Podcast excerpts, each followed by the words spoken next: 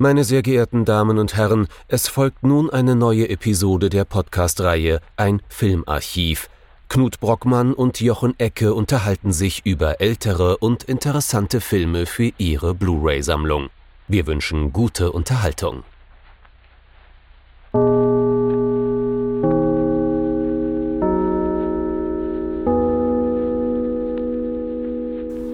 Hallo Knut. Hallo Jochen und hallo liebe Zuhörerinnen und Zuhörer zu einer neuen Folge von unserem Filmarchiv.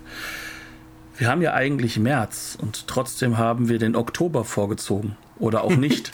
Sozusagen. Sozusagen, ja. wenn wir uns an die Hashtags halten würden.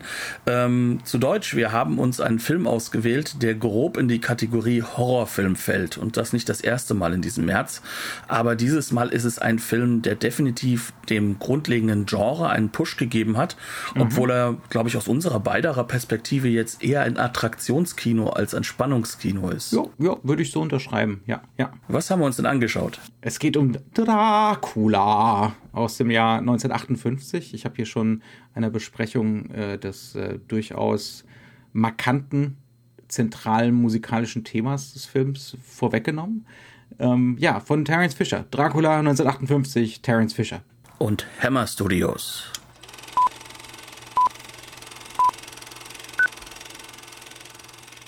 Dracula von 1958. Die erste moderne Neuverfilmung, kann man fast sagen. Auch wenn 58 ja so ein bisschen langer weg ist.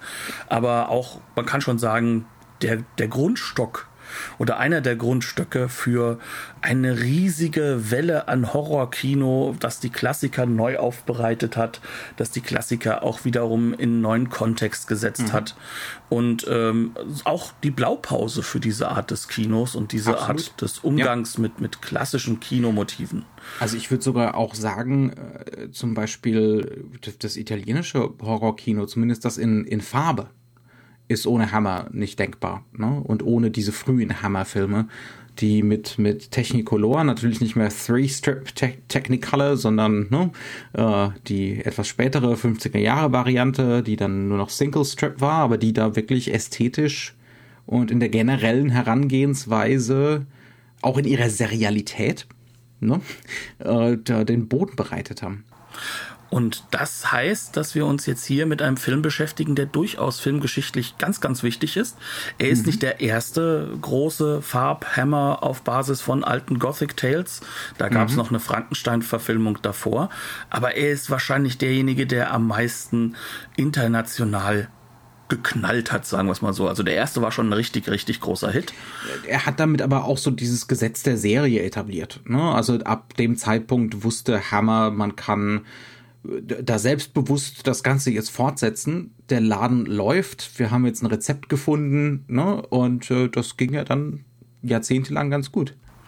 Genau. Und ähm, jetzt würde ich normalerweise sagen, äh, fasst doch mal die Handlung zusammen. Hm. Ähm, und das würde jetzt in dieser Hinsicht dazu führen, dass ihr euch wahrscheinlich zu Tode langweilt oder ihr denkt das, aber dem ist ja nicht so. Ich glaube, ähm, wir gehen ja mal einfach, ähm, ohne dass wir jetzt wirklich über die Gesamthandlung reden, weil ich glaube, Dracula kennt jeder die Geschichte, mhm. Sondern lass uns mal darüber reden, was macht denn dieser Film und äh, wie erklärt er uns eigentlich die Geschichte? Denn mhm. was einem, glaube ich, so am ersten auffällt, ist, dass man fünf Minuten, sechs Minuten sich denkt, aha, der beginnt Dracula, halt, ne? das ist Dracula, er ja. beginnt mhm. auf Seite X, also wir haben nicht die gleiche Struktur, wie es erzählt wird.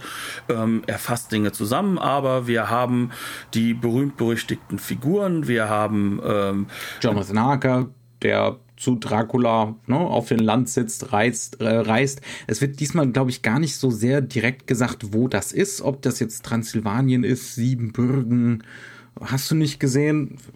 Ähm, aber wir haben diesen Reiseaspekt und er wird dann da vorstellig äh, auf Abraten der Landbevölkerung hin. ähm, also er muss wieder auch, zu Fuß hin. Das, auch das ist ein Motiv, das kennen wir ja alle ja, schon. Ne, ähm, und dann landen wir in diesem Gothic-Schloss und wir denken, okay, wir haben jetzt dieselbe Geschichte. Er ist da eben als äh, Solicitor ne, unterwegs und äh, soll für Dracula in London oder in Großbritannien, in England äh, Land einkaufen, ähm, damit der gute Mann umziehen kann. Aber äh, du sagst ja, hast selber schon gesagt, ne, fünf, sechs Minuten und plötzlich wird uns klar, nee, hier wird gerafft, hier wird zusammengefasst und der Film geht ganz grundlegend einfach davon aus, kennen wir ja schon die Geschichte. Und vor allem wir sollen sie nicht wieder kennen. Das heißt Genau. also, uns soll wieder die Spannung gegeben werden, indem uns der Fuß, äh, der Boden unter den Füßen weggerissen wird. Nicht der Fuß über den Böden, das Den- sind wir selbst schuld. In der Geschichte, die wir kennen, ist dieser Jonathan Harker eine Figur, die erstmal nicht weiß, was auf ihn dazukommt. also der ein erst- Opfer ist, genau. der ein Opfer ist, ganz genau. Und ähm, der erst dann so nach und nach entdeckt, äh, was äh, es mit diesem Dracula so auf sich hat. Aber dieser Jonathan Harker hier weiß Bescheid. Und der ist auf dieses Schloss gekommen, um Dracula umzubringen. Ne? Also, Ja. und das, das erfahren wir so in Minute sechs.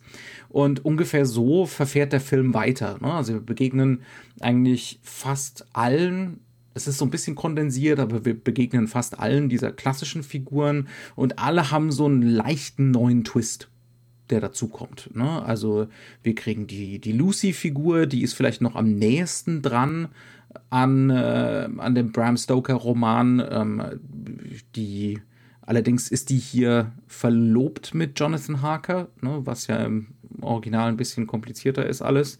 Ähm, die hat nicht ganz so diesen diesen offenen sexuellen Aspekt, sondern die wird hier so als Kindfrau gezeichnet. Ne?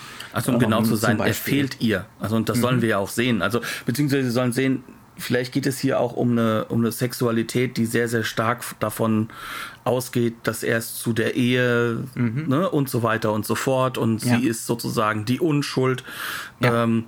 Ähm, In Klammern sollen wir davon ausgehen, dass sie das auch sein möchte. Das ist so eine Frage, die sich stellt. Das ist die andere Frage. Ne? Also wir haben die zu Hause und äh, die wird auch wie schon im Original äh, Opfer von Dracula. Ähm, also wir kriegen diese ganzen Plotpoints, die ne, mit so ein paar Figuren, es gibt keinen Renfield zum Beispiel hier. Ähm, es werden auch ganz viele so Übergänge, also dieses äh, übers Meer setzen zum Beispiel. Das wird einfach alles mal weggelassen. Das ist generell ein Film, der hat nur 82 Minuten Zeit. Äh, das heißt also, wir müssen uns da ganz gut durchhechten. Ähm, und äh, das, äh, das macht der Film auch sehr, sehr effizient. ähm, und teilweise auch so, dass er fast schon fragmentarisch wirkt in seinem ne, Ab, äh, Abarbeiten von Plotpoints. Ähm, also wir kriegen ganz viel, das wir schon kennen, aber teilweise dann eben oder ganz, ganz oft äh, entweder mit einem minimalen neuen Twist oder mit einem größeren, wie zum Beispiel der Tatsache, dass auch Mina hier gebissen wird.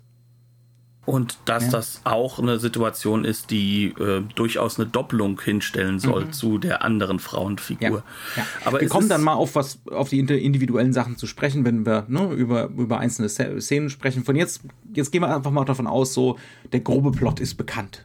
Genau, der grobe Plot ist bekannt und wir versuchen jetzt diesen groben Plot erst einmal ähm, sozusagen für, für, für uns neu zu sortieren, wenn wir ein Publikum sind. Also ähm, wir, wir, wir haben sozusagen so zwei, drei Punkte, die gleich von Anfang an uns klar machen, hier läuft das alles ein bisschen anders. Das, der erste Punkt ist derjenige, dass wir im Vorspann natürlich schon sehen, das ist ein Farbfilm und das ist für Horror zu diesem Zeitpunkt bis auf den Frankenstein vollkommen unüblich. Ja. Also es ist Horror ist noch immer ein Schwarz-Weiß äh, Ja. Genre. Genre etabliert von Universal. Es ist ein expressionistisches Genre. Da geht Farbe eigentlich gar nicht. Und das ist natürlich das Erste, was Hammer hier bekanntermaßen und was Terence Fisher äh, zusammen mit seinem Kameramann, jetzt fällt mir gerade der Name nicht ein, Asher, ne? Äh, lass mich gerade mal, ja, Jack Asher, ähm, mit seinem kongenialen Kameramann. Ausnahmsweise passt das Wort mal, ähm, hier ändert. Ne? Und das gibt's schon als Statement gleich im Vorspann. Das Genau. mit der Farbe. Genau. Und zwar sehen wir zwar ähm, im Hintergrund so relativ desaturiert ähm, das Schloss, aber uns werden erstmal die ganzen Credits in Knallrot ins Gesicht geknallt. Dann kommen wir zu Draculas äh, ähm, ja, Sarg. Ähm, da werden, kriegen wir ein schönes Push-In hin auf den Namen und dann wird da auch nochmal knallrotes Blut, das typische Hammerblut, kann man sagen. Das sieht ja nicht sonderlich echt aus, ähm, aber es ist halt sehr, sehr signalig, sag ich mal. Ja. Ähm, wird dann auch drauf geträufelt. Da wird schon mal klar gemacht, hier Leute, das ist schon ein bisschen anders. Ja. Und es ist, es ist mehr als ein bisschen anders, äh, weil das ist ja auch in dem Moment nicht irgendwie vom Plot motiviert. ne? Also wir sehen hier kein Opfer, das hier gerade äh, ausgesaugt wird oder sonst irgendwas und deswegen tropft hier Blut runter, sondern das ist, das ist, wie du es eben gesagt hast, ne? das ist von Anfang an so symbolisch gemeint. Ne? Und äh, ist auch ein ganz klarer Hinweis auf die Macher in diesem Moment. Ähm, hier gibt's einen Remix, hier gibt's was Neues und die Macher weisen gerade auf sich hin als Leute, die das jetzt hier für euch nach Schauwerten vor allem neu aufbereiten. Ne? Genau, also das Blut ist sozusagen auch ein Versprechen. Mhm, da ja. gibt's noch mehr von. Ja. Ne? Und äh, ja. das, das ist etwas, Wir was wissen halt doch, auch. was ihr wollt. Genau, und das mhm. ist halt auch schon etwas, was natürlich sehr, sehr anders ist gegenüber, sag ich mal, dessen, wie sich Horror früher präsentiert hat, der ja immer wieder versucht hat, von seinen Schauwerten her zwar natürlich da zu sein, aber diese natürlich zurückzubinden. Wir müssen das jetzt zeigen. Das tut mir jetzt richtig leid. Du mhm. musst jetzt hier von uns on, on the edge gesetzt werden, mhm. sozusagen. Natürlich war das den Regisseuren damals auch schon sehr bekannt, aber hier mhm. geht jetzt jemand hin und macht das in einer Form klar mhm. und deutlich. Ähm, dass es schon fast unverschämt ist und was natürlich gerade den, sag ich mal, konservativeren Filmkritikern dieser mhm. Zeit mhm. und, und vor allem hier in Deutschland zum Beispiel ähm, dem, dem, katholischen Filmdienst oder dem Vorgänger davon. In Großbritannien sowas, auch, da war es vor allem die Boulevardpresse. Genau, also ja. sowas von, von schrecklich vorkommt, dass sie im Endeffekt Werbung machen. Denn wenn mhm. wir ganz ehrlich sind, ähm, das will das Publikum sehen, vor allem das junge Publikum. Mhm. Das will sich mit diesem Versprechen auf das Transgressive. Die ersten Teenager der Welt. Ne? Also wir, ja. reden, wir reden hier von einem Kinopublikum. Die 50er Jahre sind die Zeit, in der der Teenager erfunden wird, auch als Konsument. Und das ist jetzt das Publikum, das ist jetzt das Kino, ne? das für diesen, für diesen neu erfundenen Teenager mit äh, Disposable Income gemacht wird. Genau, und äh, das Ganze wird sich halt auch in die USA tragen. Ne? Mhm. Also Universal ist hier schon Co-Produzent, äh, weil sie haben natürlich noch die Dracula-Rechte, die sind noch nicht gemeinfrei. Mhm. Aber das Allerwichtigste ist, ähm, die merken, hey, da passiert was. Das, das, das das können wir auch vielleicht benutzen. Mhm. Und das werden sie benutzen. Also ja. es gibt dann später in den 70er Jahren einen Dracula, der, der, der hat nicht viel mit dem Original Dracula zu tun, aber man merkt, der versucht irgendwie an Christopher Lee und diese ganze Sache ranzukommen. Ich halte es auch versucht, ich weiß, der heißt auch das soll ein großer Klassiker sein. Aber wenn wir das mal nebeneinander stellen, selbst die vierte Hammer-Produktion hat da noch mehr Wucht und Wumms als, als dann halt eben der amerikanische äh, Nachbau, sagen wir es mhm. mal so. Mhm. Und, und, und welche Filme dann halt sehr nah dran kamen später, ne, das kann man schon sagen. Also Bram Stokers Dracula von unserem guten Freund Coppola, der meiner Meinung nach zu Unrecht so, so zur Seite so geschoben wird. Ist, der dreht halt diesen Ästhetizismus, den Hammer hier auch hat, ne, so auf elf. Genau, und führt das halt über in, in so, eine, so eine Form von, ja, opernhaften Katholizismus mhm. auch. Ja, ja. Und, und nimmt natürlich moderne Dinge auf. Ne? Also der Dracula dort hat halt ein neues Sexualbild. Mhm. Ähm, und ist ein anderes Sexualbild. Aber er ist ein Sexualbild. Und das bringt uns vielleicht auch dann wieder zurück hier zu unserem Film. Mhm. Denn was ist denn Dracula hier? Ist er wirklich das böse Monster? Oder was passiert denn, wenn ich jetzt diesen Twist mache und sage, der, äh, äh, dass das ehemalige Opfer kommt eigentlich als, als Killer mhm. in diese Welt hinein und, und will unbedingt eigentlich äh, Dracula umbringen. Und das ist seine Mission. Wenn ja. wir damit anfangen, was passiert denn dann mit und, dieser Dracula-Figur? Äh, gefühlt irgendwie grundlos. Ne? Also wir kriegen dann natürlich eine Vampirin, die wird da eingeführt, die sich an ihn ranschleicht und ihn eigentlich zu bitten, scheint sie zu retten, aber das bleibt dann auch ziemlich ambivalent, ne? weil also ich, das. Mir ist es sogar ganz klar, also ich ja. bin mir ziemlich sicher, dass dass sie das nur benutzt, damit er sie irgendwann umarmt als Opfer mhm. und sie dann zum Täter werden kann. Ja. Also das heißt, dass sie dann zubeißen kann. Also noch nicht mal das taugt irgendwie als als wirkliche Motivation zu sagen, die Welt muss vor Dracula gerettet werden. Ne? Also es gab hier eigentlich für uns auch als Zuschauer, und auch das ist wirklich ein ganz, ganz wichtiger Unterschied ne, zu anderen Verfilmungen, die es vorher gab, es gibt hier keine Ursache, weswegen man gegen diesen Dracula eigentlich vorgehen sollte. Er kommt nicht in die große Stadt, um ja. diese große Stadt leer zu mhm. saugen. Er, er will gar nicht in diese Gesellschaft reingehen, um diese umzuwerfen. Mhm. Ähm, Im Endeffekt ist das am Anfang gar nicht der Plan, aber ja. ihm wird halt sozusagen seine Gespielin weggenommen mhm. und ähm, vielleicht auch seine Frau, wie, wie man es auch sehen möchte, ne? Und dann geht es los. Mhm. Und dann ja. will er halt plötzlich äh, dahin, wo mhm. sich Lucy befindet. Ja. Und dann gucken wir uns doch mal an. Ich meine, Christopher Lee hat in diesem Film sieben Minuten Screentime. Das ist bei 82 Minuten jetzt nicht unglaublich wenig, aber es ist relativ wenig. Dennoch ist er mit den Frauenfiguren zusammen, meiner Meinung nach. Und ich nehme da jetzt auch mal Peter Cushing aus, ähm, der hier den Van Helsing spielt ne, und dann ab der zweiten Hälfte wichtig wird oder ab den ersten 20, 30 Minuten wichtig wird. Ähm, der ist hier eine unglaublich beeindruckende Gestalt. Und das liegt daran, dass Terence Fisher ihn hier inszeniert also ich nehme das wahr, er ist, er ist die Körperlichkeit selbst ne, und der Sex selbst. Ähm, erste Einführung, Strong First Impressions.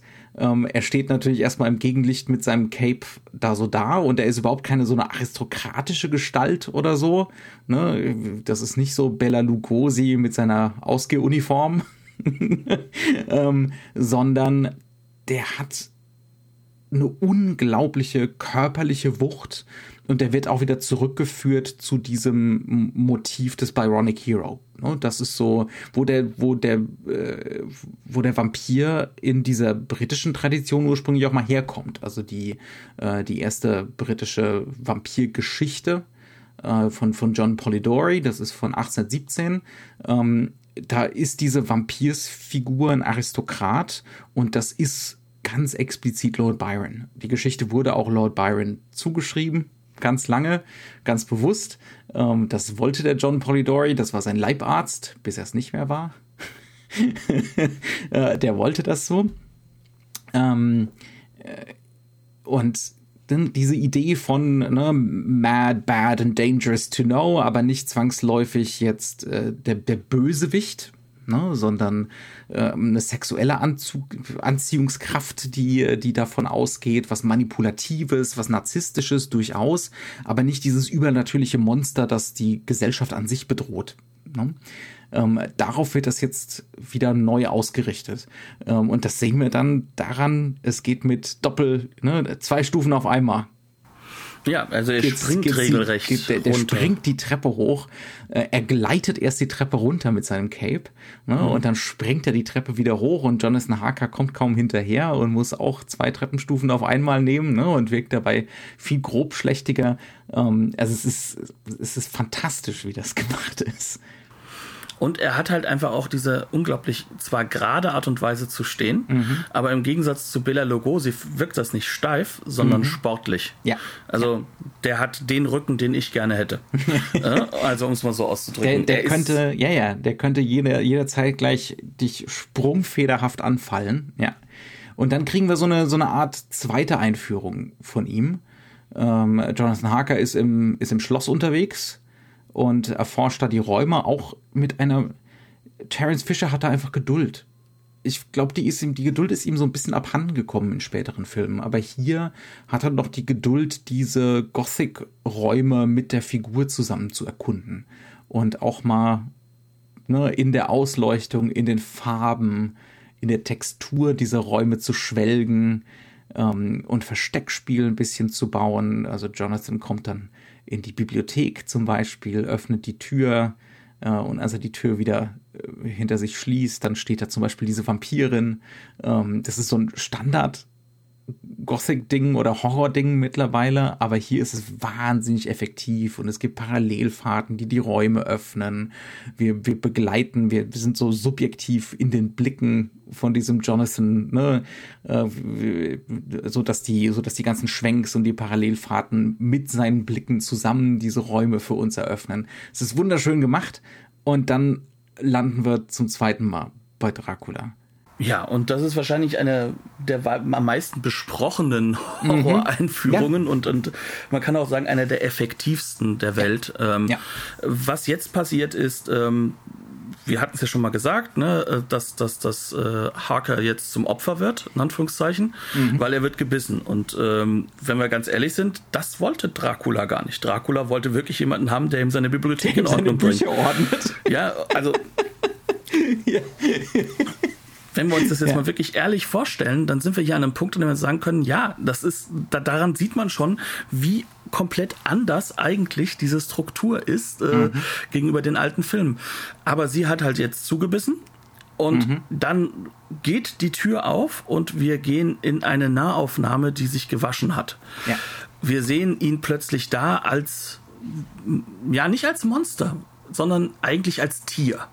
Das könnte man so ja. am besten bringen. Also da ist nur noch der reine Instinkt. Das ist das Fauchen. Wir haben plötzlich die blutunterlaufenen Augen, was interessanterweise trotzdem eine Doppelung ist mit, mit dem alten Lugosi-Bild in gewisser Weise, weil, mhm. weil auch hier wiederum ein Spot auf diese Augen gesetzt ist. Ne? Mhm. Also, ähm, sozusagen. Der Film ist generell noch, der ist so präzise ausgeleuchtet, wunderschön, ne? ganz, ganz, ganz sorgfältig, äh, gerade in diesen paar wenigen Großaufnahmen. Also Terence Fisher ist ja sonst eher so jemand, der, der mag lieber die Totale, ne?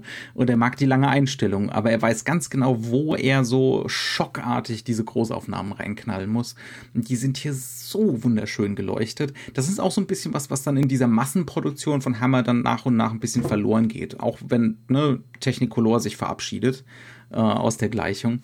Das nur nebenbei. Ja, was aber ganz, ganz wichtig ist an der Situation ist, ähm, wir gehen auch ganz schnell wieder aus dieser Nahaufnahme raus, aus mhm. diesem Fauchen. Mhm. Und jetzt macht Terence Fisher was ganz Cleveres, weil er hat die Linse gewechselt. Etwas, was er sich ja später, es ist ja teuer, teuer so ein Setup, ne? Zeit mhm. kostet mhm. das ja, zu wechseln. Aber wir sehen jetzt Dracula. 80.000 Pfund hat der Film gekostet ungefähr. Ja, das, ist, ne? das ist nix. Also hat mit dem heutigen Fund zwar auch nichts zu tun, ne? wir ja, müssen das schon klar. vervielfachen, aber das war auch damals nichts für einen Film. Ähm, und, und jetzt sehen wir halt, wie Dracula über den Tisch hinweg drüber springt in der totalen, mhm. in Richtung äh, dieser Vampirin und sie an sich reißt und die Gegend, durch die Gegend schmeißt. Mhm. Warum hatte die Linse gewechselt? Wir haben jetzt hier definitiv wieder eine lange Brennweite dabei, damit, damit es auch schneller geht noch. Damit nee, umgedreht, das ist eine, ja, das ist eine, lange, ja, ja, eine kurze, ja, ja, ja ähm, jetzt mache ich hier wieder alles kaputt mit meinem Unwissen. Nein, Quatsch. ähm, aber es ist ein Weitwinkel. Es ist ein Weitwinkel. Es ist ein ja. Weitwinkel, damit wir halt eben wirklich sehen, dass nochmal augmentiert wird. Da springt gerade ein Mann in Cape einfach mal über, über Tische hinweg. Mhm. Und das ganz schnell. Und knallt dann ganz schnell in die Kamera rein. Ne? Also genau. wird unglaublich schnell groß. Das ist ja eine Fähigkeit der Weitwinkellinse, dass äh, Sachen, die weit weg sind, relativ winzig wirken, aber dann mit nur wenigen Schritten ne, kann das plötzlich extrem in die Kamera reinknallen. Genau, ähm. und das sollen wir jetzt sehen. Und das ist wichtig, das ist zentral jetzt. Das ist mhm. auch ein, natürlich ein psychologischer Effekt. Ja. Ähm, danach gehen wir wieder auf die normalen Linsen. Aber trotzdem, der Mann schmeißt halt einfach mal da diese Frau durch die Gegend. Ja, ja also das, mit, das mit einer unglaublichen Wucht und Brutalität. Ne? Also äh, es gibt ja Leute, die dann sagen, so kann man sich gar nicht mehr vorstellen, warum dieser Film damals so wegen Gewalt verschrien war ne, und Skandale ausgelöst hat. Ich finde das auch heute noch, hat das eine unglaubliche Wucht in diesen Momenten. Und ja, mal abgesehen, mal abgesehen von den, von den Fählungen, also Szenen, mhm. wo wir in der Großaufnahme ja. sehen, wie da in die Brust da wirklich da der, der, mhm. der, der Pfahl hineingehauen wird. Und zwar zweimal, dreimal. Ja. Jedes Mal mit einem Schnitt auf das Gesicht der Person, die schreit, die Schmerzen mhm. hat. Was, also das ist ja das Gegenteil von einer, also du hast ja gesagt, es gibt so eine schöne Monographie, die dann von Erlösungen redet. Das hat mhm. mit einer Erlösung nichts zu tun.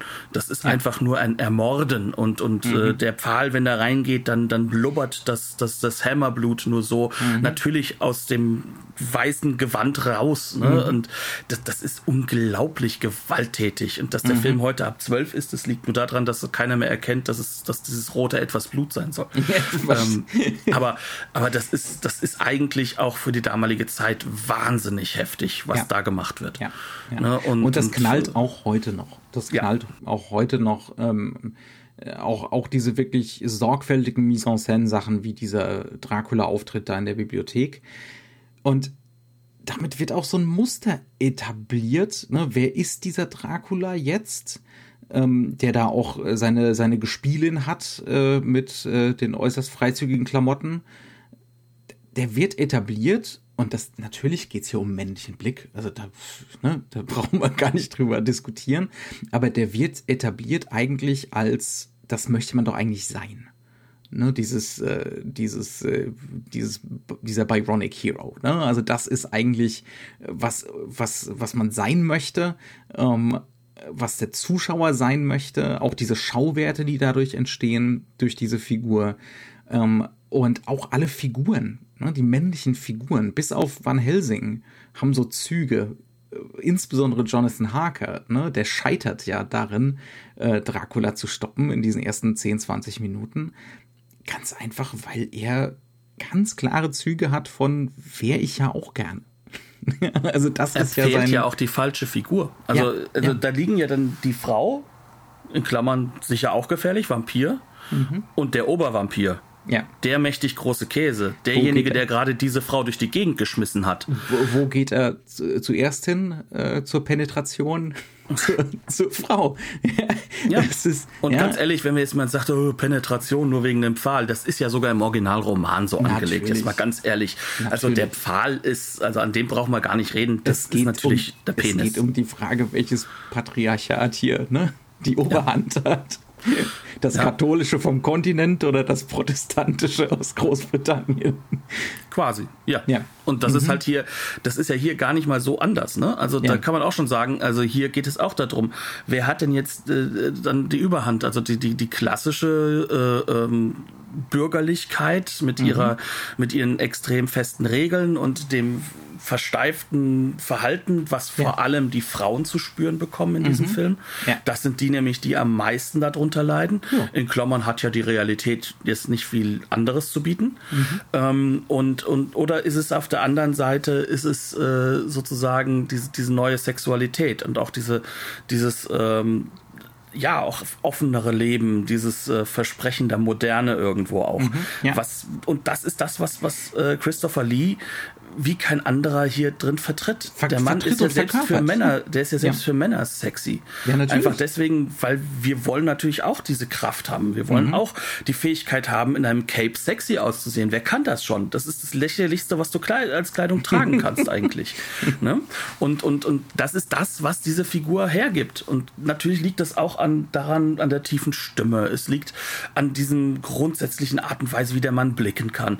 Ähm, und, und er ist die einzige männliche, sag ich mal, Attraktion mhm. in diesem ganzen Film. Alle ja. drumherum, äh, ganz ehrlich, sind Hurzelmännchen. Ja. ja. Ja. Und ihre Macht beruht darauf, dass sie Patriarch, äh, dass sie das Patriarchat sind. Mhm. Die, das, das, das, das hat nichts damit zu tun, dass die irgendwie irgendwo attraktiv wären, dass sie die Frauen abkriegen. Ja. Es liegt nicht daran, dass sie was Besonderes sind, dass sie vielleicht auch charakterlich stark sind.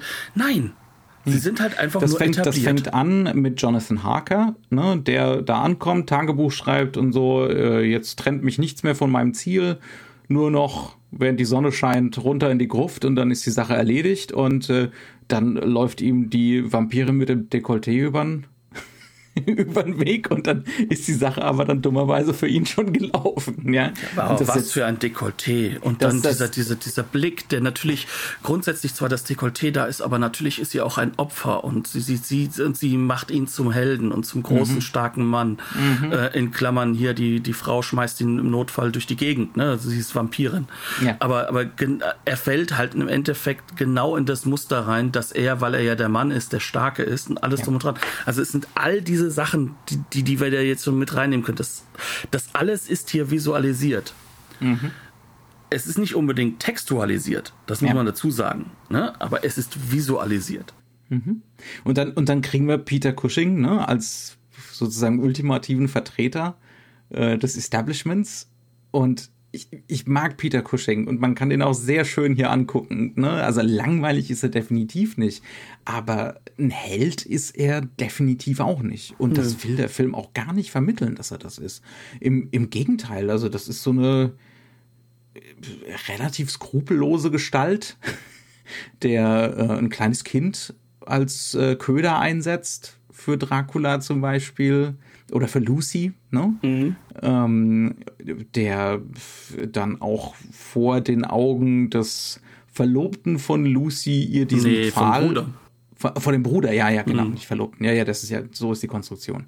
Ihr, ihr den, äh, da den Pfahl in die Brust treibt und nicht noch nicht mal mit der Wimper zuckt dabei scheinbar. Ne? Und dann und, bewiesen hat, dass es richtig war, weil danach ist sie wieder schöne Kindsfrau und nicht mehr ja, äh, ja. durchaus sexy wirkende, äh, erwachsene Frau, mhm.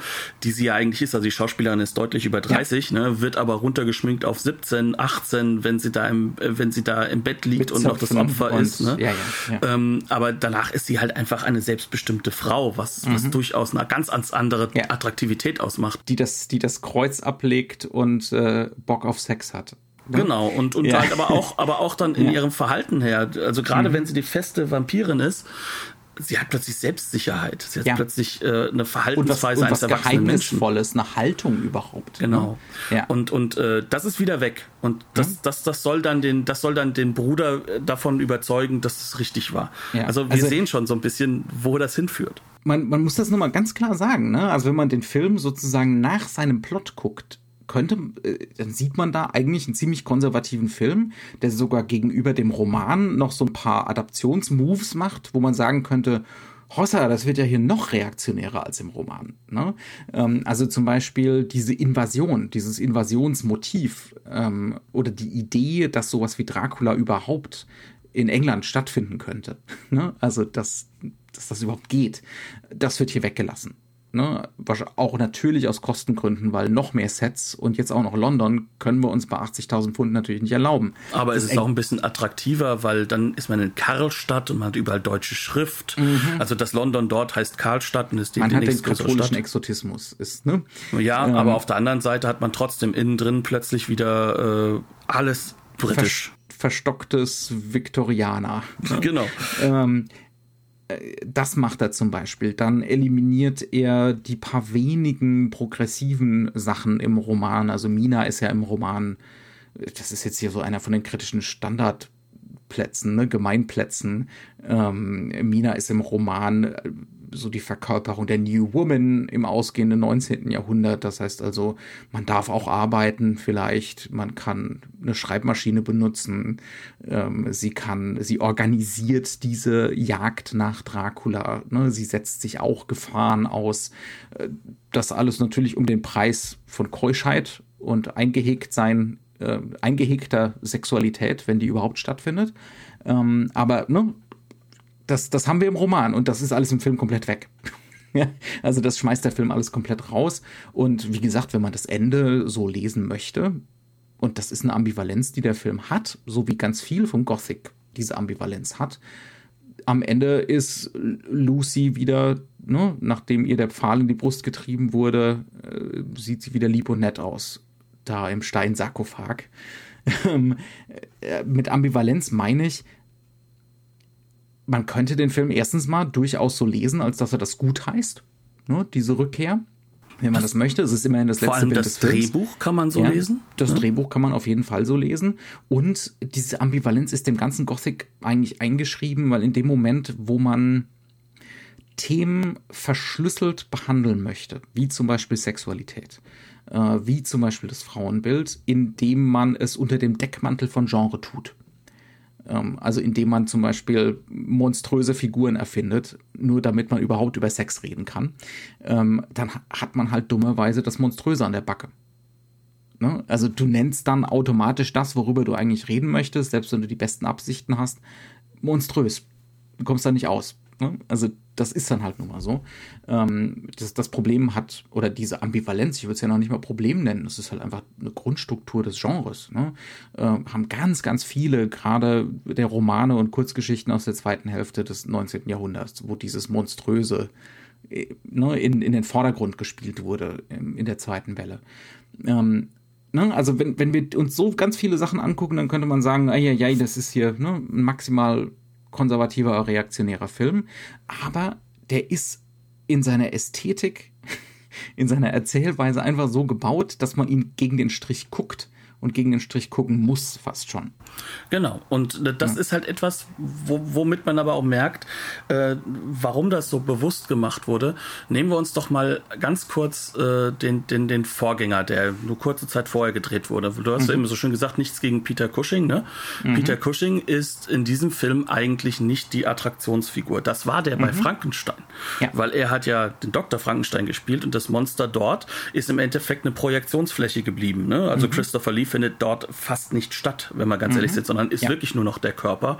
Ja. Ähm, und da ist es wirklich, da geht es um diese Figur Peter Cushing, äh, mhm. die der Peter Cushing verspielt, äh, hier da gespielt hat.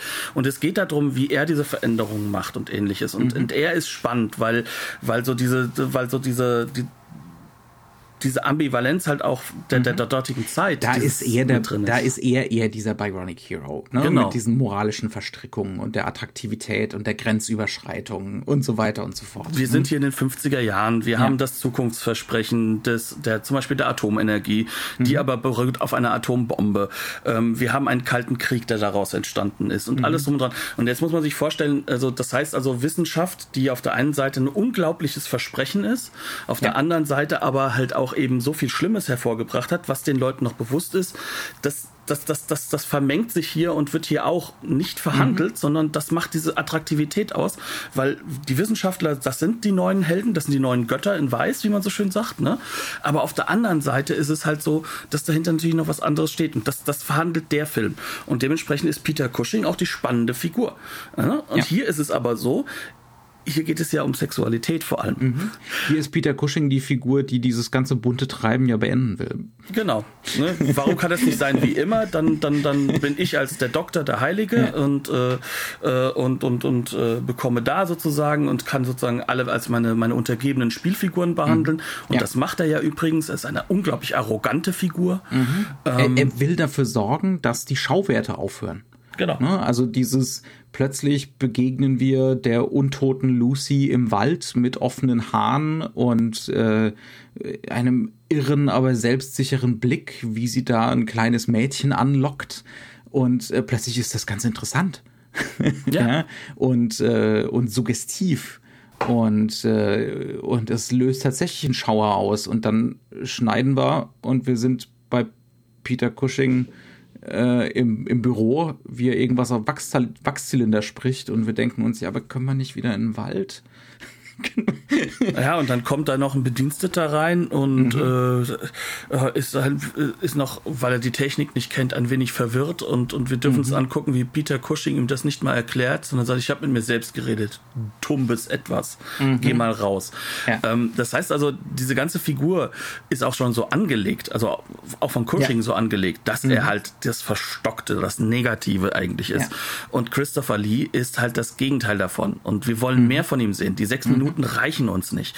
Wir wollen mehr Attraktion haben. Also die kunstvollsten und ästhetischsten Sequenzen, ne, das sind eben die, wo Peter Cushing nicht vorkommt. Das sind äh, die Momente, wenn sich Lucy, die vermeintlich kranke Lucy, äh, auf Dracula vorbereitet. Ne? Und äh, Terence Fisher filmt das in einer langen Einstellung, kunstvolle Mise en scène, wie sie durch den Raum gleitet, ne? wie man das Fenster öffnet, äh, wie sie das Kreuz ablegt, das sie am äh, um den Hals trägt, ne? äh, wie sie sich aufs Bett legt und äh, dann, dann kriegen wir den betonten, lüsternen Blick ne? und so weiter und so Sie fort. freut ne? sich. Sie freut sich. Ja, dufte Sache. Und dasselbe kriegen wir dann zum Beispiel nochmal mit Mina, nachdem sie da bei Dracula gelandet ist. Im Keller. Kel Im Keller eines Bestattungsunternehmens.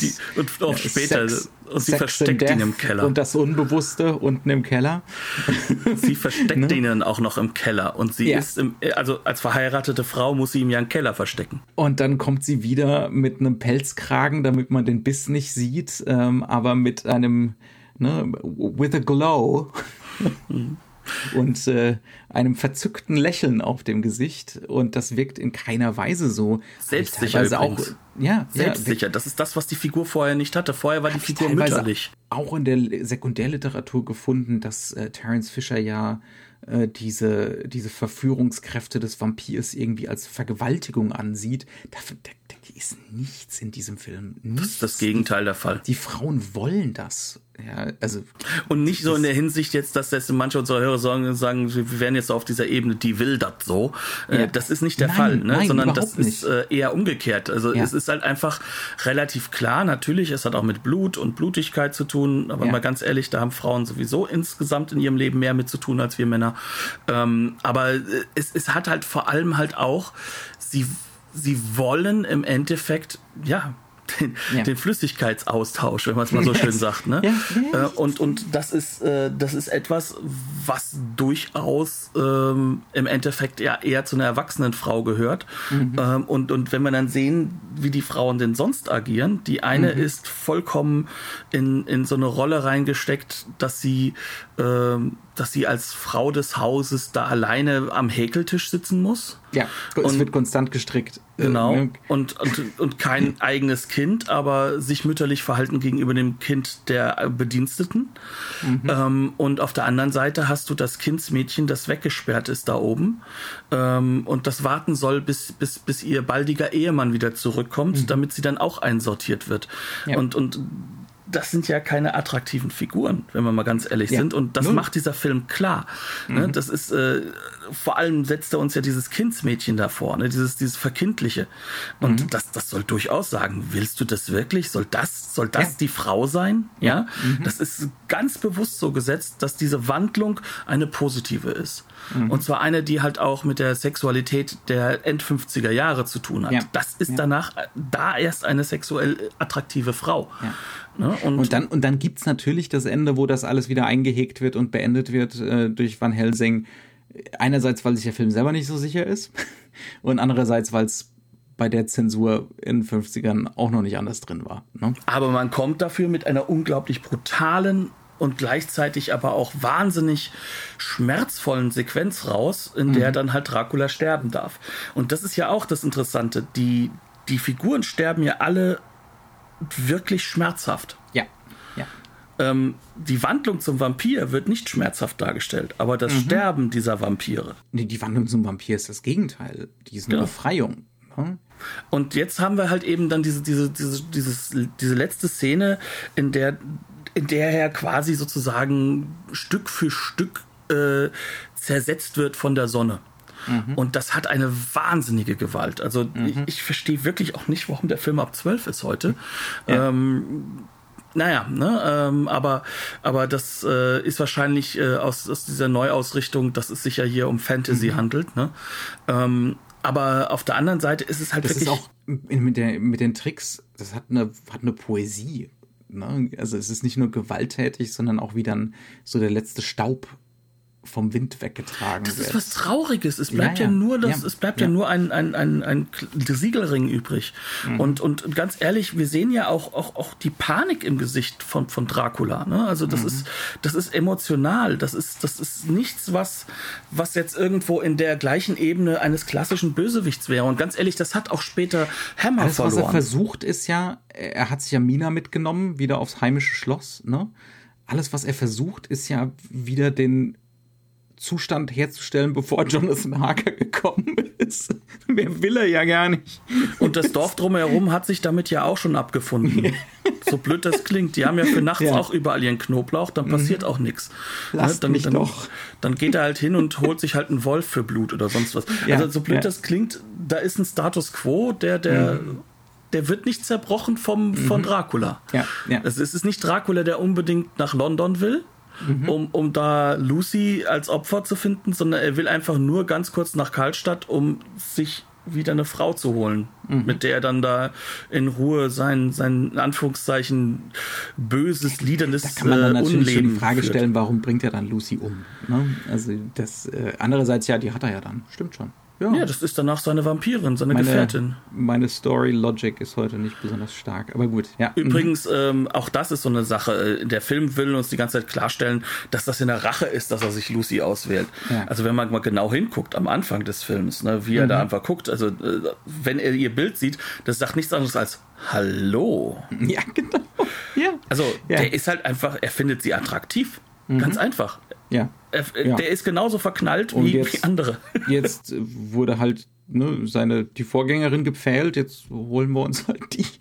Also, das stimmt schon, ne? Also, es ist für, ein Rachemotiv ist es nicht so wirklich. Ja. Das Rachemotiv ist aber auf der anderen Seite. Mhm. Ja. Ganz glasklar. Ja, ja. Weil da macht ja jemand diese ganze Logik des, des, äh, des, des bürgerlichen, viktorianischen Englands kaputt. Mhm. Ne? Mhm.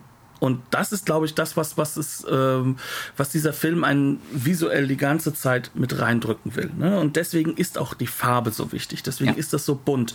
Deswegen haben wir halt auch diesen, diesen wahnsinnig wichtigen äh, Aspekt äh, der, der, der, der ganzen äh, Production Designs und ähnliches. Ne? Also das ist ähm, das Ganze ist konstruiert auf der einen Seite, um uns klarzumachen über die Farben, die verwendet werden, wie stuffy diese eine Welt ist. Und das heißt nicht in Schwarz und Weiß, sondern das heißt, da kommt dann halt dieser wunderbare Beige-Ton wieder einher. Und das und ist alles steif, ne? Auch da, mhm. wird, da wird die Mise en scène plötzlich steif. Plötzlich hören diese, plötzlich diese elegante Kameraarbeit in langen Einstellungen, die hört plötzlich auf. Ja. ja. Ähm, also diese Fischer ist ganz, ganz, ganz toll drin, mit Mise en scène zu erzählen. So eine, diese Leichtigkeit und die Erotik und äh, die, äh, die, die, äh, die geile Erwartung zu inszenieren. Ne? Ähm, aber aber er weiß dann auch ganz genau, wann er damit aufhören muss, ne? nämlich in dem Moment, wo wir im bürgerlichen Salon sind. Äh, und dann ne, ist plötzlich viel mehr Schuss gegen Schuss äh, ist ganz viel weniger von diesen eleganten Schwenks und Parallelfahrten und so weiter. Ne? Plötzlich wird es langweilig. Man könnte fast sagen, vielleicht hat der Film ein paar zu viele von diesen Szenen.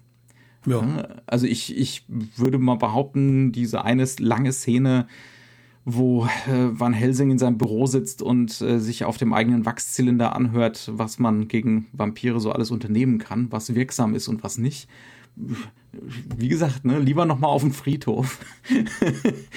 auf der anderen Seite aber ist es natürlich für den Plotpoint wichtig zu wissen, was jetzt passiert, was funktioniert, was nicht. Ja. Ähm, und hier wird das Kreuz zum Beispiel sehr, sehr stark in das Kruzifix sehr stark in mhm. den Fokus gehoben. Das heißt also, ähm, so Garlic ist zwar auch ganz nett, aber das, mhm. das Kruzifix ist zentral. In ja. Klammern, auch das mochte die Kirche natürlich nicht sonderlich.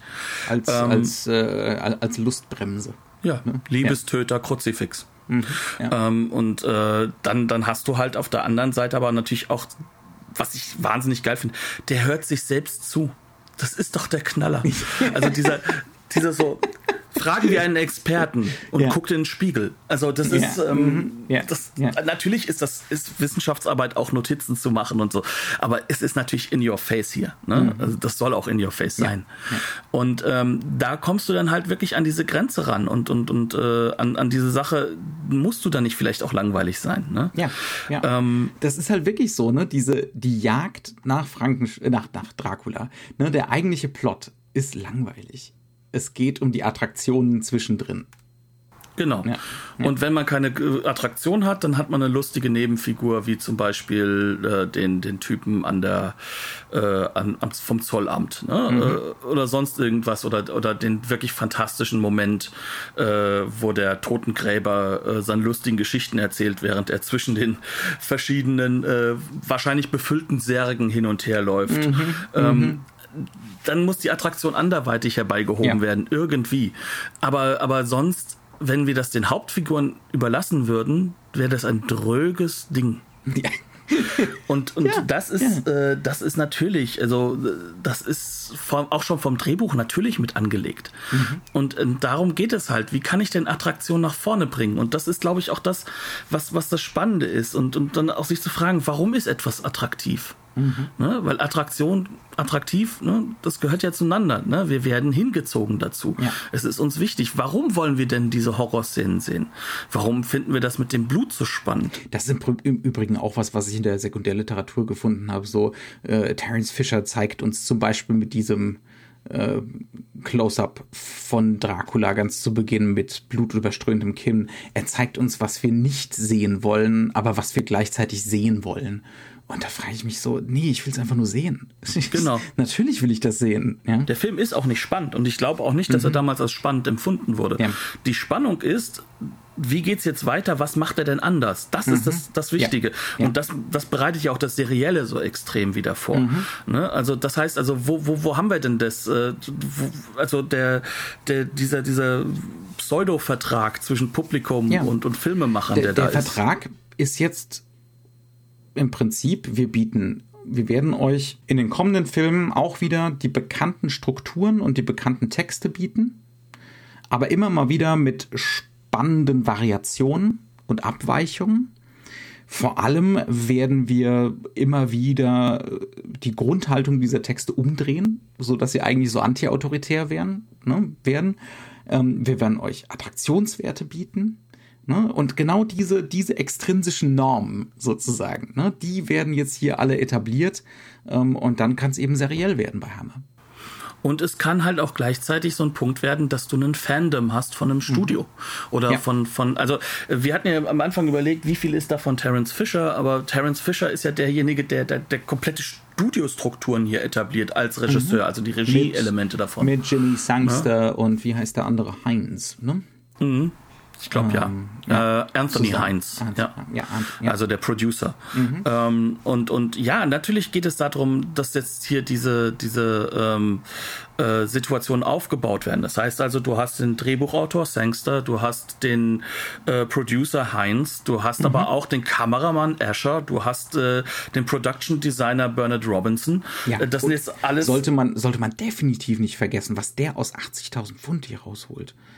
Und vor allem, vor allem, wie viel der auch an Symbolik macht. Also ja. diese Szene, wo er dann gebissen wurde mhm. und ist wieder auf seinem Zimmer und, und dann hängt er mit dem Kopf dann ja auf dieser Truhe und plötzlich ja. sieht diese Truhe ja auf einen Punkt aus wie ein Sarg. Ne? Mhm. Also solche Sachen, die zu ja. etablieren, auch wieder neu aufzuarbeiten, das Oder macht der Film ganz clever. Van Helsing, die ganzen Penissäulen, die da gerahmt im Hintergrund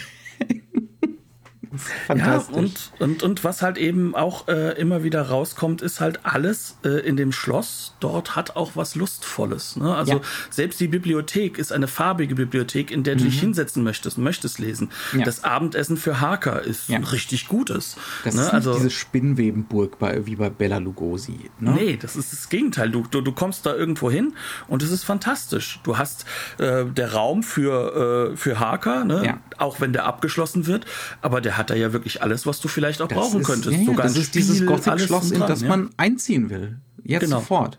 Genau. Ja. Ich meine, es gibt Und Heizprobleme. ja, die Keine Doppelverglasung. Ja. In, in, der, in der Szene, wo Harker zum ersten Mal in sein Zimmer reinkommt, äh, sieht man wirklich den Atem.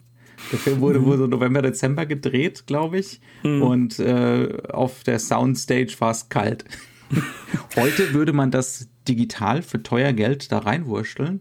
Mhm. Äh, früher war es bei Low-Budget-Produktionen, die kein Geld für Heizung hatten, kostenlos inbegriffen. Ja, man nimmt halt das, was man bekommt. Auch das ist halt das Zentrale dabei. Ja, ne? Es geht ja. ja. auch darum, ich, ich, ich kann das verwenden, was ich habe. Und das mhm. macht der Hammer dann über die nächsten Jahrzehnte fantastisch. Ja. Aber, aber wie gesagt, also das alles wird jetzt etabliert in dieses Serielle. Und diese Truppe, die setzt sich neben das Publikum und mhm. nimmt das Publikum ernst. Und äh, sie sieht sich halt auch als Teil eines solchen Publikums. Sie, man merkt halt einfach dieser Truppe an, es geht hier nicht darum, den Stoff rüberzubringen, sondern mit dem Publikum zusammen an der an, am Sehen des Stoffes zu arbeiten. Ja, genau, an der Rezeption ne, des, des Stoffes zu arbeiten, exakt. Ja, und, und der Haltung, das, die man dazu einnimmt. Ja. Genau, und das ist halt natürlich an einem gewissen Punkt, natürlich hat das etwas, was, was an Künstlerischkeit abgegeben wird. Mhm. Ne, das, ja. das, das, äh, wobei wir diese Frage auch immer wieder sich aufwirft, äh, inwieweit ist diese Politik des Sorteur mit diesem einen großen anstatt, Autoren und Künstler nicht auch ein Konstrukt? Kunst gibt's hier halt Partizipationskultur. Ne? Ähm, und Fandom. Die ja auch kunstvoll ja. ist. Na klar. Die ja. auch kunstvoll ist und die vor allem uns auch viel über diese Zeit sagt. Ne? Mhm. Also 1958 war ich auch noch lange nicht in Planung. Äh, trotzdem kann ich da mich reinfühlen in diese, diese Teenager-Kultur. Ja. Aber nur wegen diesen Filmen, weil ich mhm. das da bemerke. Und mhm. das macht den halt, glaube ich, auch nochmal spannend. Ja. Ja, also man merkt da immer noch, was für ein Sprengstoff das eigentlich ist. Ne? Ja. Genau. Ja, ich denke, ähm, damit haben wir noch eine gute, umfassende kleine jawohl, Folgen auf jeden Fall. schaffen. Wir haben die deutsche Blu-ray gesehen, nicht die Hardbox Super Media Book Duper Edition, äh, limitiert auf 222 Exemplare mit Cover C, äh, die jetzt schon ausverkauft ist und äh, auf eBay für 333 Euro geht, sondern die ganz normale Standard Blu-ray, die enthält einen Audiokommentar und alternative Fassungen und äh, das restaurierte Bild von äh, vom British Film Institute, was wunderschön restauriert ist. Ich würde fast sagen, mehr brauchen sie nicht. Ja, also. Aber sie haben die amerikanische Fassung mal dazugeschoben, ja, was ja. natürlich auch allein interessant ist, um den amerikanischen Vorspann mit dem und, etwas anderen Titel und so zu sehen. Genau. Ähm, das Einzige, das ist so eine logistische Frage eher. Naja, was heißt logistisch? Äh, eine Frage, die mich immer interessiert bei deutschen Labels, die offensichtlich die englischen Untertitel nicht mit einkaufen und nur deutsche Untertitel mit draufpacken. Kostet das wirklich mehr Geld? Und wenn ja, wie viel?